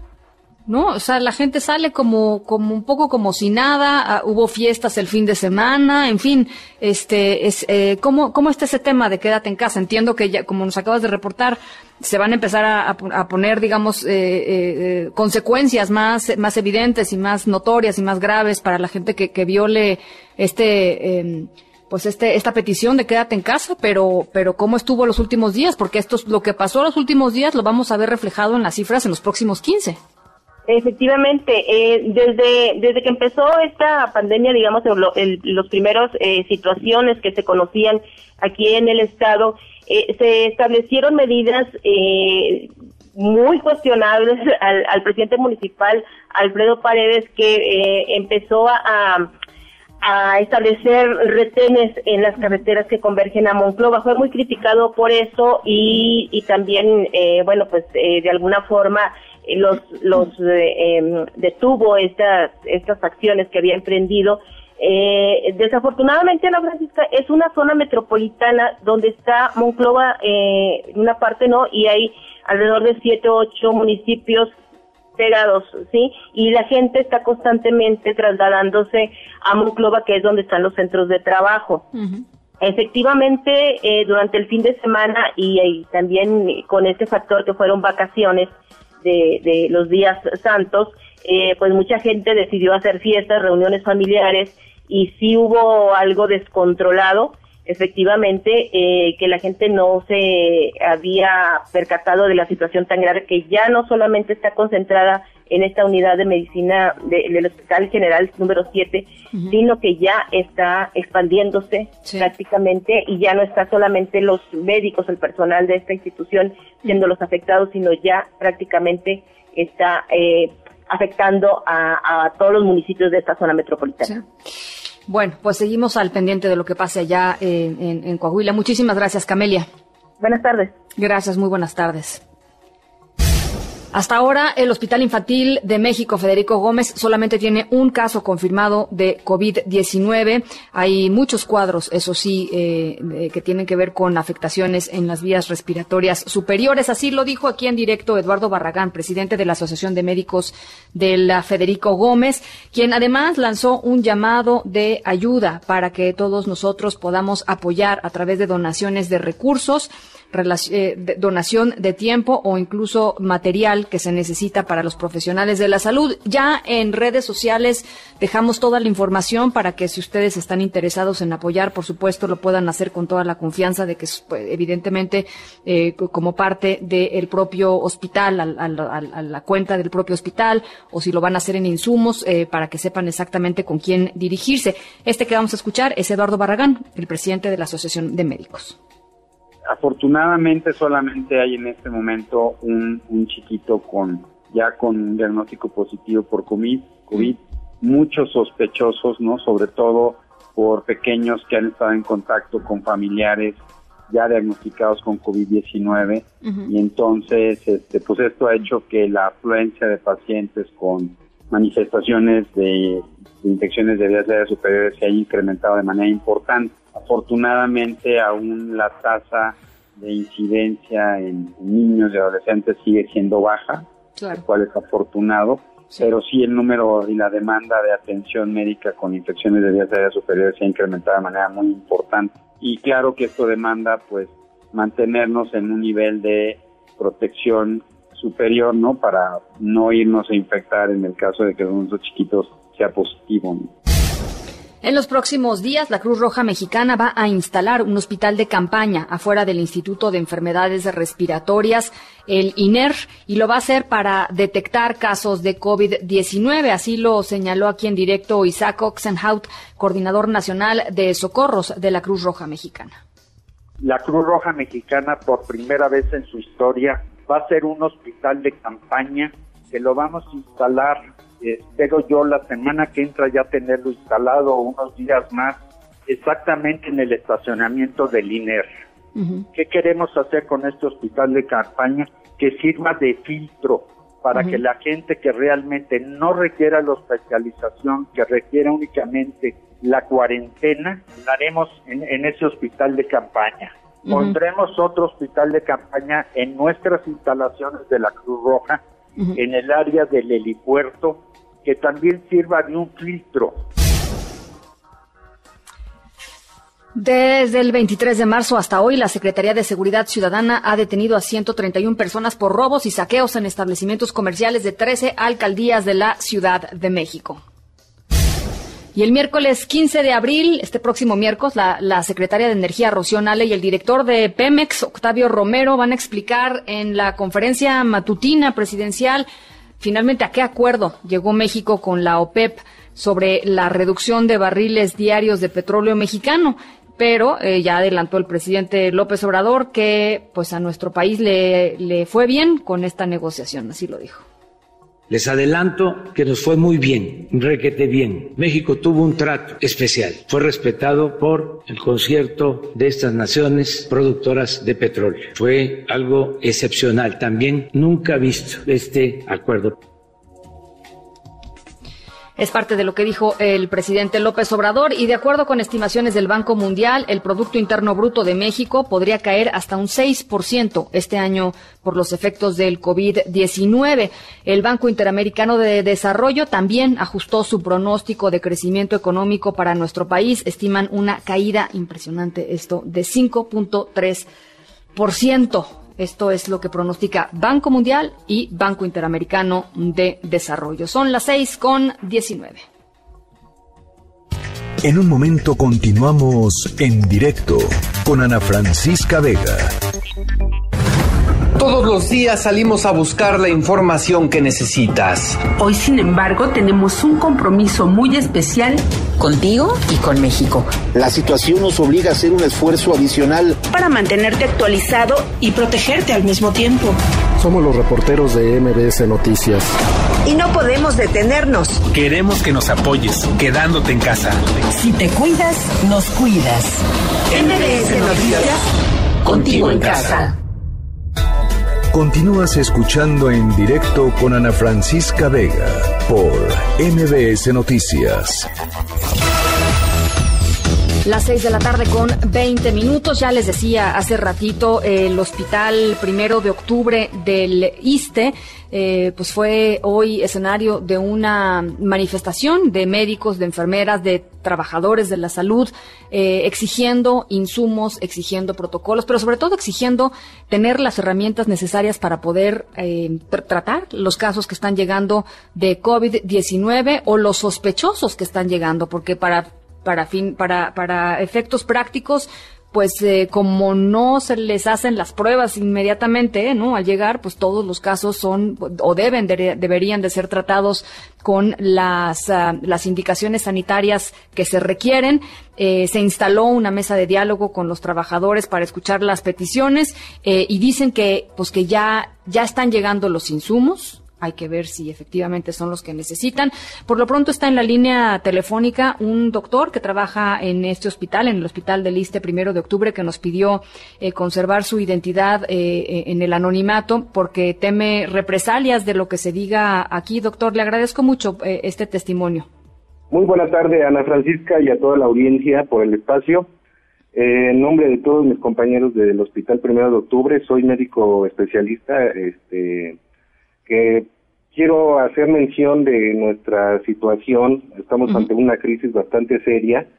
Nuestra situación es eh, básicamente la primera, como todos lo sabemos, la pandemia que estamos viviendo está rebasándonos eh, ya el número de casos, eh, principalmente nuestras carencias de instrumentación, de material es insuficiente y de mala calidad. Nos están dando equipo bastante obsoleto, eh, nos están haciendo firmar de, entregado. Eh, pero la cuestión aquí es de que tenemos ante nuestros administrativos eh, y directivos el alto mando de la licenciada Zulma Carvajal Salgado, licenciada en Derecho y sobrina del senador Félix Salgado, es nuestra subdirectora administrativa y de nuestra directora Luz María Gotti, que hasta el momento carece de decisiones precisas y está a la sombra de las decisiones que toma nuestro administrador. este, la situación que tenemos es de que no tenemos el material necesario para las áreas críticas, principalmente para los médicos residentes, que son los que cubren horarios de hasta de 24 horas.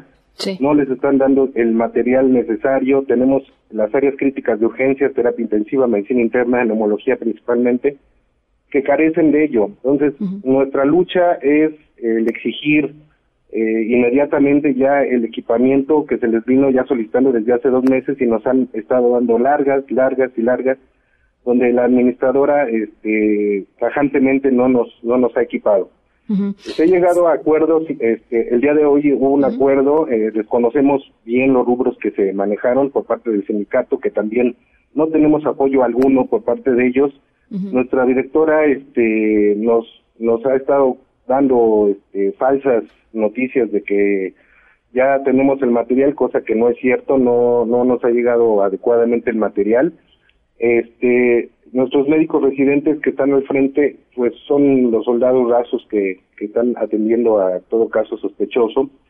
También tenemos varias áreas en, en el hospital donde ya tenemos incluso el deceso de compañeros queremos evitar el contagio interno, queremos que no se propague más esto si no se toman las medidas adecuadas y de forma ya inmediata. Doctor, siempre ha, siempre han existido eh, carencias o insuficiencias ahí en, el hospital, pero ahora se agudizan o, o, cómo, cómo, lo ve usted? Mire, eh, la pandemia fue el parteaguas para que esto saliera a la luz. Hemos carecido desde siempre de material, de personal, tenemos uh, un área de muchos compañeros que están bajo el rubro de percepción, los cuales no tienen este, los pagos adecuados, son insuficientes, les están, digamos, dando largas para que ellos lleguen al, contrato de base. Ellos también están bastante expuestos a la atención de pacientes sospechosos. Estas carencias, digo, ya vienen siendo desde años, pero tuvo que pasar esto para que se diera la luz de que muchas instituciones estamos carentes de medios de instrumentación y principalmente de nuestros este, material de, trabajo. ¿Los capacitaron ya que sabían, usted dice que llevaban dos meses pidiendo estos insumos que se necesitan, ¿no? Supongo que son las caretas, los guantes, los gogles, las batas quirúrgicas, todo esto que, que tenemos ahí en, pues digo que ya los, los, vemos, este, los, los materiales que se necesitan. Llevaban dos meses pidiéndolos eh, aparte de los insumos, eh, supongo que ustedes eh, requirieron eh, pues capacitación para lidiar con, con estos casos, ¿no? Eh, ¿se, los, ¿Se las dieron? Claro que sí, hay, han, habido capacitaciones, pero continuamente no las cambian. Los manejos de la forma de atención desde que el paciente llega al área de urgencias, este, que se llama triage, hasta el paciente que llega a terapia o su deceso, ha, ha estado cambiando constantemente. Entonces, estamos bajo esa inconsistencia de normatividad del manejo adecuado, porque digo, continuamente nos los manejan y nos cambian todo, todo el, protocolo. Entonces, cada servicio está trabajando a como Dios le dé entender, a lo que esté a su alcance, pero al final de cuentas seguimos con las deficiencias y ahora aún más nos vemos en esta situación tan delicada que bastante personal está temeroso del contagio, eh, de que el contagio se lleve a sus casas. Entonces lo que queremos prevenir es de que se expanda más, sabiendo que todo nosocomio es un foco infeccioso ante este esta pandemia. Entonces sí solicitamos eh, pues enérgicamente y de, de forma inmediata a las autoridades a nivel central y a nivel federal de que nos pongan ojito en, en nuestro hospital porque las la administradora, digo, es la que está llevando a cabo todo el manejo hospitalario. Oiga, el director del el director del ISTE dice que, que esto que está pues, se está reportando por todos lados nada más sucede en el IMSS, que en el ISTE no suceden estas cosas. Es una mentira. Realmente la verdad, este, pues uno que trabaja ahí se da cuenta de muchas cosas, de muchas deficiencias. Por eso el acudir a los medios y gracias por el espacio para que diéramos a conocer esta esta información que las autoridades nos manejan otro otro tipo de, de datos donde también estamos viendo muy frecuentemente los diagnósticos de neumonías atípicas, cosas que no se les hacen las pruebas necesarias para determinar si el número de casos sospechosos o casos confirmados sea la cifra real. Entonces, eh, ya sería recomendado, a mi punto de vista, que ya entremos a la fase 3 porque la gente no, no hace caso, sigue estando en las calles, los manejos en los hospitales se siguen manejando con cierta normativa, carecemos también eh, de nuestra eh, forma de trabajar con compañeros que están en consulta externa, siguen atendiendo cifras altas de pacientes. Esos pacientes desde que entran al hospital se les debe de dar cubrebocas porque desconocemos si están o no están contagiados, si son portadores, si están asintomáticos, desconocemos eso. Y ponemos en riesgo todo el, personal de salud que labora en los centros hospitalarios. ¿Cuántos casos hay eh, eh, en el primero de octubre de COVID-19? Ahorita tenemos seis casos, eh, tenemos compañeros médicos ya este, en, área de aislamiento, tenemos ya también compañeros en, en, lo que es la terapia intensiva, acaba de fallecer hace unos días un, compañero enfermero, eh, tenemos todavía más, más, más cifras que, que desconocemos la realidad, porque las cifras realmente que nos están dando las autoridades son, son inciertas. Entonces, yo pienso que el número es más alto. Oiga, ¿y cuál, es el ánimo de todos los doctores, las enfermeras, los, los camilleros, la gente de, limpieza que está ahí trabajando, los, pues los que están sosteniendo al hospital? ¿Cuál es el ánimo de la gente? El ánimo es temor, miedo, incertidumbre de qué va a pasar. Porque les, digo, no se está negando la atención, el paciente llega y se le atiende como debe de ser, porque esa es nuestra labor. El problema es cómo los vamos a, poder eh, atender adecuadamente si no tenemos los insumos necesarios. El temor está latente en todos los turnos, creo que en todos los hospitales. Eh, sí tenemos cierta incertidumbre en qué va a pasar en los próximos días o semanas. Bueno, doctor, pues eh, yo, eh, por supuesto, dejo los micrófonos abiertos en el momento en el que se necesite. Estamos aquí para, para comunicar, eh, pues, esta, esta experiencia, este testimonio. Creo que es importante que la gente lo escuche, creo que es importante que lo escuchen las autoridades y sobre todo, pues que les den las herramientas que ustedes necesitan para, para, para hacer su trabajo, para hacerlo con seguridad y para, y para servir, que es lo que, pues para, para eso están ustedes ahí, ¿no? Claro que sí para servir. una, una hermosa profesión. Estamos adelante. Pues le, le, mando un abrazo solidario, doctor. Gracias por compartir su testimonio con nosotros y de verdad este, seguimos en comunicación. Nos, nos, le hablamos en unos días para ver cómo van las cosas por allá. Le agradezco su tiempo eh, y espacio. Muchas felicidades y que a todos nos bendiga Dios. Muchísimas gracias, eh, este doctor del Hospital del Liste, primero de octubre. El llamado, por supuesto, a hacer conciencia sobre estas personas que están ahí, son héroes, eh, heroínas que están eh, dando la, batalla en primera, en primera línea sin los insumos necesarios. por favor, respetémoslos, por favor, solidaricémonos con ellos. Si pueden ustedes donar, hay que donar. Eh, pero sobre todo, pues hacer lo que nos toca, que es quedarnos en casa y, respetarlos y, tratarlos como lo que son, como, como verdaderos, como verdaderos héroes en esta, eh, pues en este momento difícil para todos. Se podrán imaginar ustedes lo difícil que es para ellos lidiar con esto sin las herramientas que se necesitan. En directo.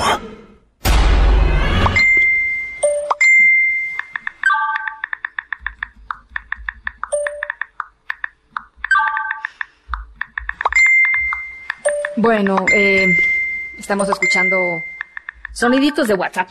Eh, Basa Mukerje es nuestra protagonista de la historia sonora de hoy, que es, además, Miss Inglaterra 2019. Antes de ganar este título, eh, pues de ser modelo y de ser embajadora, eh, se dedicaba a algo. Ella tiene una profesión, aparte de ser, pues, este, Miss Inglaterra, ¿no? Eh, y bueno, tuvo que dejarlo hasta que le llegaron mensajes de antiguos colegas.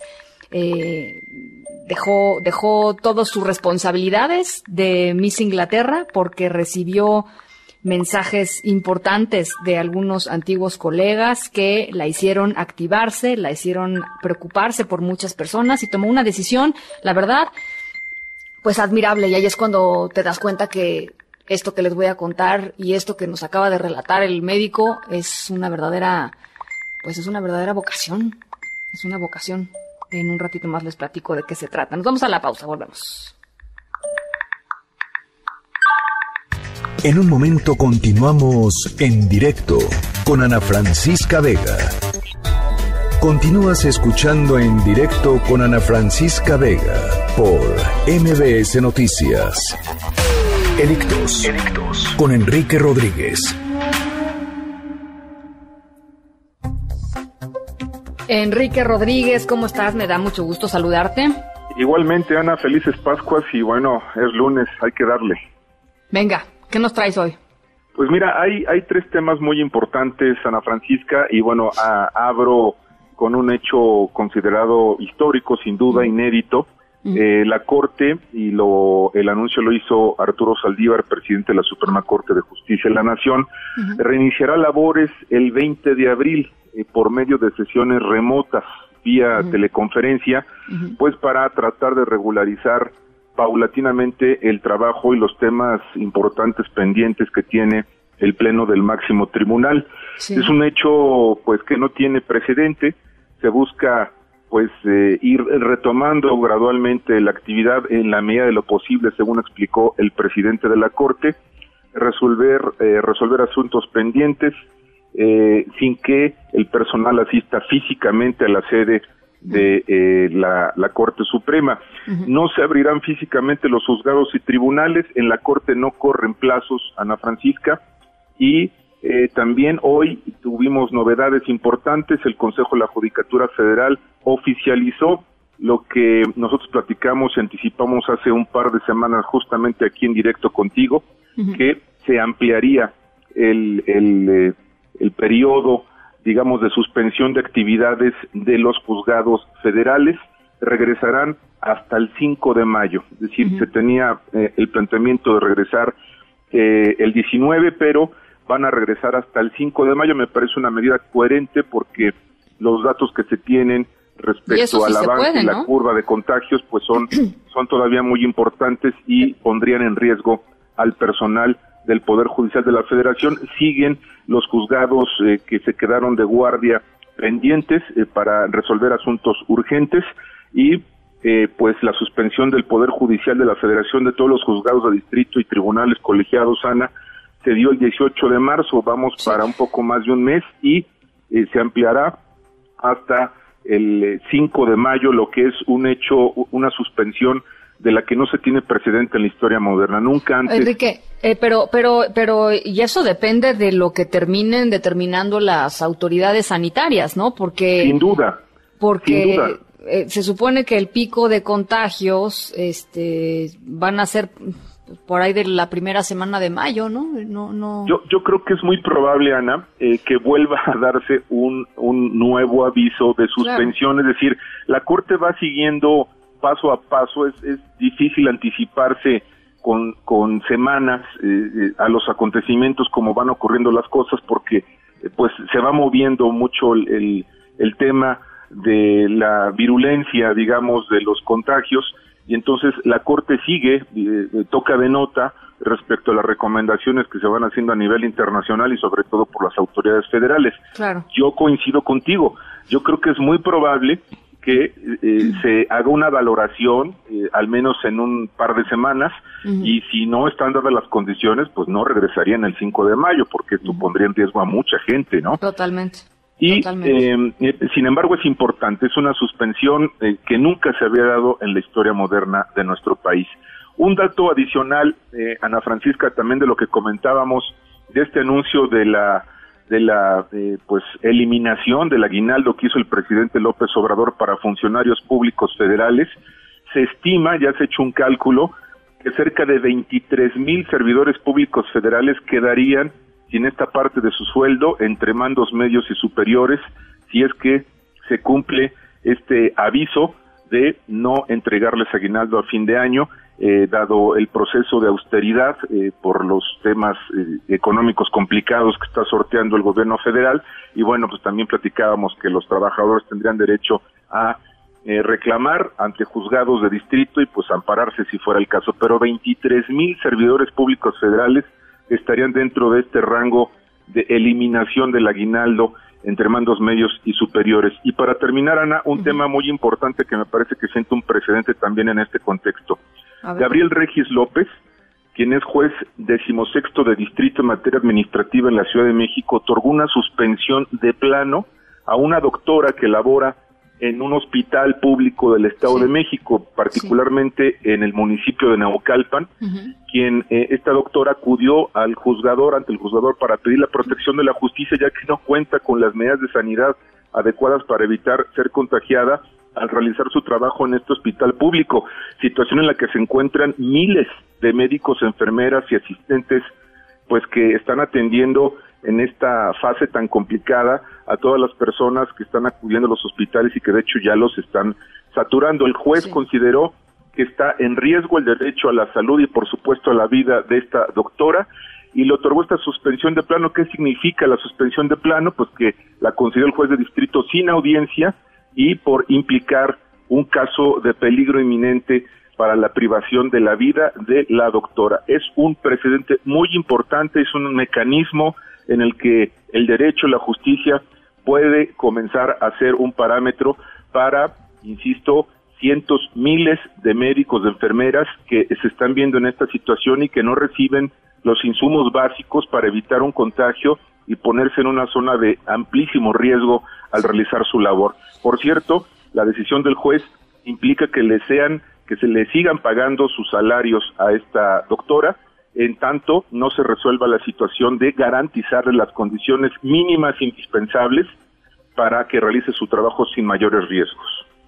Pues sí, ahora la, la cosa, la cosa aquí, eh, eh, Enrique, es que pues este es un asunto generalizado. Esto solamente sirve para ella, evidentemente, eh, pero creo que tampoco sería, híjole, este, digamos, si, si, si, de esta estrategia exitosa de esta, de esta persona eh, derivan eh, cientos o miles de, de amparos semejantes, eh, pues va a estar muy complicado todo, ¿no? Yo, yo creo que es un derecho, eh, sin duda, al que pueden y deben echar mano. Sin embargo, yo creo que la acción del gobierno tiene que ganarle en el tiempo las decisiones judiciales. Es decir, se nos ha dicho, y hay que tener eh, la esperanza en esto, de que las autoridades van a ir resolviendo el tema paulatinamente. Sin embargo, bueno, pues es, eh, les asiste el derecho a quienes vayan ante un tribunal a pedir que se les considere. Yo creo que en el tiempo, a medida que llegue el equipo, que se le puedan dar condiciones al personal pues esto se va a desactivar, pero sin duda pues es un derecho latente que tienen y que pues pueden hacer valer eh, cuando está en riesgo su, su integridad, ¿no? El asunto es este la rapidez con la cual el gobierno pueda reaccionar, ¿no? Porque además Exactamente. Pues este conforme pasen los días, pues eh, este, el, el, asunto se agrava en los centros hospitalarios. Es lo que hemos estado escuchando las últimas este, dos o tres semanas que hemos platicado aquí con, con médicos residentes. Ahora mismo platicábamos con alguien eh, del hospital del Iste, donde hubo una manifestación esta mañana. En fin, diario es, o sea, ca cada 24 horas eh, eh, para nosotros, quizá que estamos en, en, confinamiento y que estamos este, protegidos, pues no, no sé si significa mucho, para ellos significa muchísimo, ¿no? Así es, y además muchísimo. todavía no entramos a la fase 3, Ana Francisca, o sea, estamos por cruzar los nubarrones más intensos de esta tormenta. Bueno, pues eh, te agradezco mucho, muy interesante todo, muy interesante todos los temas que pusiste son, hoy. Eh, son, eh, son varios temas, sí, hay que tener muchas alertas para estar pendiente de ellos. Ana Francisca, te mando un abrazo y deseo que todos estén muy bien. Gracias. Igualmente, igualmente, Enrique, Enrique Rodríguez. Nos vamos rapidísimo. Tenemos a René Cruz en la línea. René, ¿cómo estás? Me da mucho gusto saludarte. Igualmente, Ana Francisca, amigos del auditorio, muy buenas tardes. Pues eh, al cumplirse ya prácticamente nueve meses de que fue privada de su libertad por el delito de ejercicio indebido del servicio público, la exsecretaria de Desarrollo Social, Rosario Robles, insistió que su caso se trata de una venganza política para la cual no aplica la tregua a la que convocó el presidente Andrés Manuel López Obrador, esto con motivo de la emergencia sanitaria por el COVID-19. Y es que en su cuenta de Twitter, Ana Francisca, la ex jefa de gobierno eh, escribió, hoy cumplo nueve meses de estar privada injustamente de mi libertad. Por lo visto, la tregua no aplica para la venganza. Asimismo, señaló que le gustaría mucho estar apoyando con su experiencia en este momento tan difícil en el que el país eh, pues nos necesita a todos. Eh, Robles Berlanga concluyó su mensaje con el hashtag si es venganza, no es justicia. Ana Francisca, el reporte que tengo. Muchísimas gracias, René. Buenas tardes. Gracias, muy buenas tardes. Rapidísimo, algunas llamadas. Netman dice, ánimo, aquí estamos puestos. Oralia nos dice, buenas tardes. En mi municipio, Gilotepec, hay mucha resistencia de los comerciantes a cerrar sus negocios y la gente de las localidades sigue saliendo en familias completas desde abuelos hasta los nietos. Es muy preocupante, nos dice Oralia. Ya avisaron que a partir de esta semana se abra de 11 a 5 de la tarde, eh, como si ese horario sirviera de algo. Eh, gracias, Oralia, por, el testimonio, por, escucharnos, por estar ahí con nosotros. Eh, y también nos dice, eh, considero que es momento de que la gente entienda que vivimos en un estado de emergencia y se ejerza la autoridad de forma contundente. Eso nos dice eh, Oralia desde, desde Gilotepec. Nos vamos a la pausa, son las seis de la tarde con 45 minutos. Regresamos.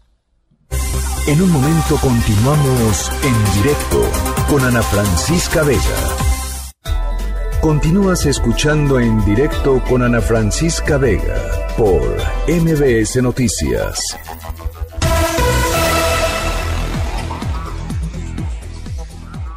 El INAI, el Instituto Nacional de Acceso a la Información, dice que hay que denunciar el uso ilícito de datos personales de mexicanos diagnosticados con COVID-19. Hatsiri Magallanes, platícanos de qué se trata. Así es, ¿qué tal Ana Francisca? Buena tarde. Y es que de revelar estos datos, pues estarían violando la Ley Federal de Protección de Datos Personales en caso de que alguna persona identifique el uso indebido de sus datos personales proporcionados a instituciones públicas o privadas para el diagnóstico o atención y seguimiento del COVID-19, el INAI va a recibir estas denuncias correspondientes. Con esto, las personas van a poder denunciar ante el INAI pues el indebido tratamiento de estos datos personales o presuntas violaciones a la Ley Federal de Protección de Datos Personales, su reglamento y también pues la normatividad aplicable por parte de un responsable del sector privado. Y es que de acuerdo al INAI, un tratamiento indebido de los datos personales se refiere al uso ilícito, la divulgación no permitida o el almacenamiento excesivo y desproporcionado de los datos personales que lleven a cabo el responsable de su protección, el medio físico o ya sea electrónico. Y bueno, para dicho fin, todas estas denuncias las van a recibir a través de un correo electrónico que puso a disposición el día de hoy precisamente el INAI. Este correo es verificación arroba inai.org.mx y también a través de sus números telefónicos, porque dice el INAI que, pues bueno, los titulares también podrán denunciar ante el órgano garante un tratamiento indebido de datos personales, pero llevado a cabo un responsable, es decir, de parte de los funcionarios, de parte de los servidores públicos, y que sea contrario precisamente a lo dispuesto por esta Ley General de Protección de Datos Personales. De acuerdo al instituto, pues sin duda alguna es necesario que la denuncia se presente a más tardar al año siguiente de que hayan ocurrido estos hechos denunciados y bueno, la idea pues es que se haga de manera inmediata a través de estos correos electrónicos que precisamente debe conocer hoy el instituto. El reporte que tengo, Ana Francisca. Muchas gracias, Hatiri. Buenas tardes. Linda tarde. En directo con Ana Francisca Vega. Bueno, la Fiscalía General de Justicia de la Ciudad de México facilitó la agencia de denuncia virtual para arrancar carpetas de investigación por casos de agresión o de discriminación en contra de médicos, enfermeras, eh, camilleros, en fin, trabajadores del sector salud. Juan Carlos Alarcón, ¿cómo estás? Buenas tardes, platícanos. Efectivamente, gracias. Eh, muy buenas tardes, Ana Francisca. Y esto lo hace la Fiscalía General de Justicia, pues eh, para todo el sector salud, es decir, como bien lo señalas, para médicos, enfermeras, camilleros y todos los trabajadores del sector de salud ante alguna agresión o discriminación de la que sean víctimas. Los incidentes más recurrentes que han recibido médicos y enfermeras es la prohibición o uso de transporte público, así como agresiones verbales y hasta físicas. La madrugada de este domingo, una ambulancia de la Secretaría de Salud fue atacada por vecinos de la alcaldía Iztapalapa cuando trasladaba a un paciente con síntomas del COVID-19. Los hechos se registraron en Río Churubusco y Eje 6 Sur a la altura de la colonia San José Aculco, donde desconocidos arrojaron un objeto al parabrisas de la ambulancia 669 del Sistema de Atención Médica y Urgencias de la Secretaría de Salud. El, cristal se estrelló, sin embargo la unidad eh, continuó su camino sin mayor problema. no es la única agresión física que se ha registrado, ya que apenas la semana pasada familiares de un paciente con COVID-19 que falleció en el Hospital General de Zona número 48 de Azcapotzalco agredieron a médicos y enfermeros para intentar ver por última vez a sus pacientes. Dos mujeres y cuatro hombres lograron ingresar al nosocomio ubicado en la colonia San Pedro Jalpa y agredieron al menos a seis empleados del hospital, de los cuales uno resultó herido y una doctora fue amenazada de muerte. A su vez, distintos médicos y enfermeras han denunciado ataques en el transporte público cuando se trasladan a los hospitales donde laboran. Con esta decisión, la Fiscalía Capitalina busca que los trabajadores del sector salud denuncien de manera inmediata cualquier tipo de agresión que haya en su contra, lo anterior sin necesidad de acudir al Ministerio Público, ya que con la denuncia digital solo requerirán una computadora, una tableta o un teléfono inteligente. Y es el reporte que tengo. Bueno, pues eh, estaremos muy pendientes de lo que salga de estas denuncias. Gracias, Juan Carlos. Muy buenas tardes. Buenas tardes. En directo.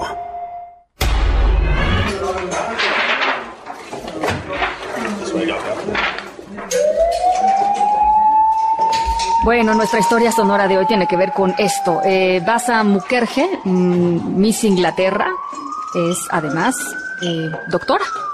Eh, y decidió dejar pues su, su título de, de, Miss Inglaterra, dejar los viajes, dejar todo lo que significaba el mundo de la moda y el glamour y toda esta cosa para ayudar a luchar contra la actual pandemia de COVID-19 en su país. Esto surgió porque empezó a recibir pues muchos mensajes de colegas suyos, del Hospital Pilgrim en Lincolnshire, en Inglaterra. Eh, así es que, pues decidió que ella no podía quedarse al margen y seguir su vida como si no pasara nada, ¿no? Recluida en su casa, guardada en su casa.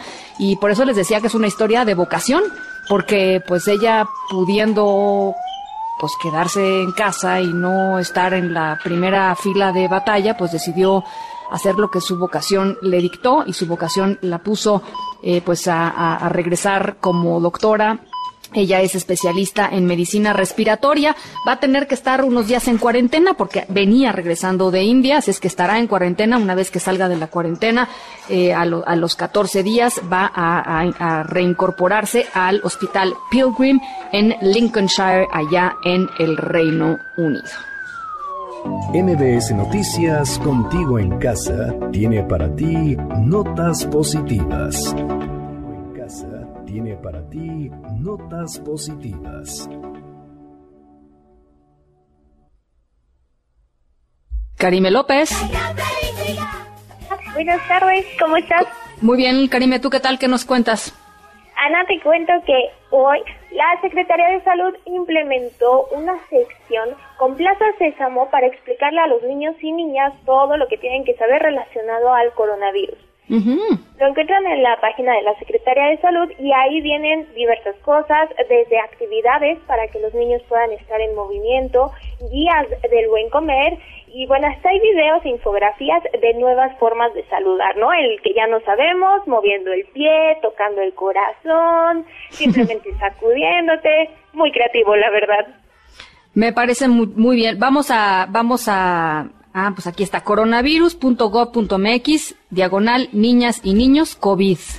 Exacto, y ahí encuentran de ah. todo. O sea, hay infografías, hay videos para que los niños sepan cómo lavarse las manos, a mí, yo encontré una actividad que me encantó, por ejemplo, para que estén en movimiento y se puedan estirar, hay que dibujar una letra en una hoja y los niños tienen que imitar esa posición, ¿no? Si es una A, tienen que ponerse en forma de A, si es una B, en forma de B ah, está muy bonito.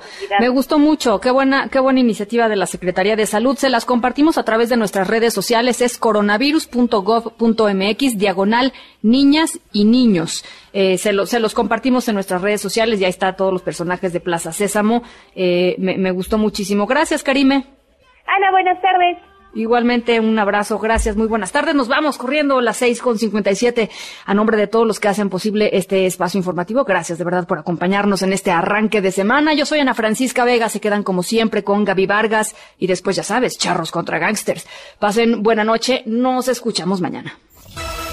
MBS Noticias presentó en directo con Ana Francisca Vega. Información para todos. Este podcast lo escuchas en exclusiva por Himalaya. Si aún no lo haces, descarga la app para que no te pierdas ningún capítulo. Himalaya.com